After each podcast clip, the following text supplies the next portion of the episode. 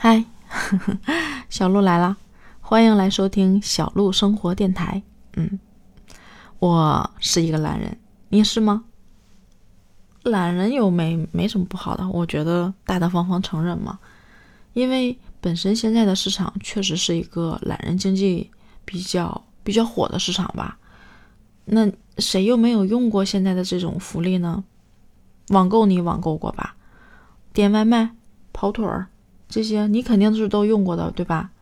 那你如果说我们再想一想，懒人经济现在还有哪些呢？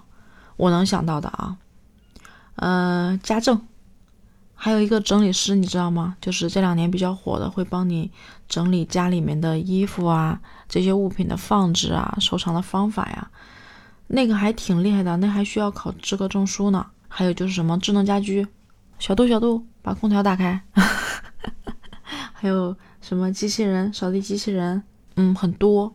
它其实代表的是什么？我理解为就是花钱买时间，花钱买懒，让你把你的时间精力放在你自己更专注的事情上，挺好的吧？我觉得挺好的。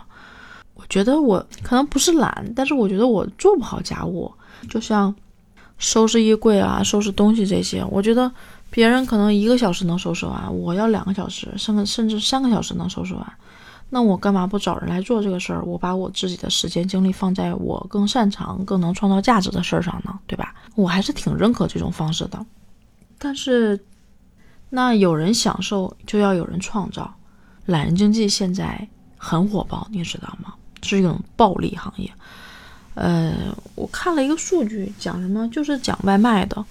对比了一下一九年、二零年、二一年的外卖订单数量，它是好像是一百八十亿单，然后第二零年是两百多亿单，然后到二一年的时候爆发到三百亿单，所以它其实是一个一直增长的趋势。尤其现在的人可能更忙碌、更累，所以懒人经济其实是一个一定是顺势而为的一种一种方式吧。我看到有人在网上也讨论说，这样真的好吗？人变得越来越懒，这样对这个发展啊，对经济啊，真的好吗？我觉得分开而论吧。就是首先，我觉得所有的事情发生都是有原因的，就像一个国家的发展，不同的阶段其实都要经历过，才能慢慢慢慢去变好。你不可能说你直接就从 A 点直接就可以跳到 B 点，A 到 B 的中间连接你是一定要走这个过程的，也许会有一两代人要付出这个代价，但是，嗯，走了这个过程才能到达那个点嘛。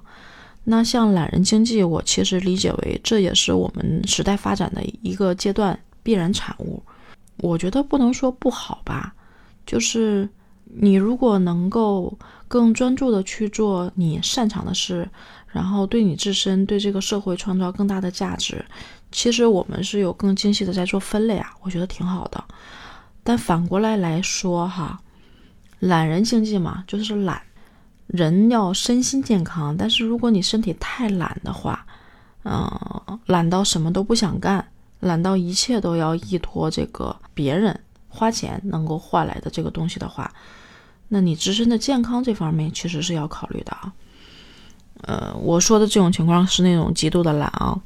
有的人是很有方式和规律以及规划的，就是他该懒的懒，该动的动，那这肯定是没有问题的。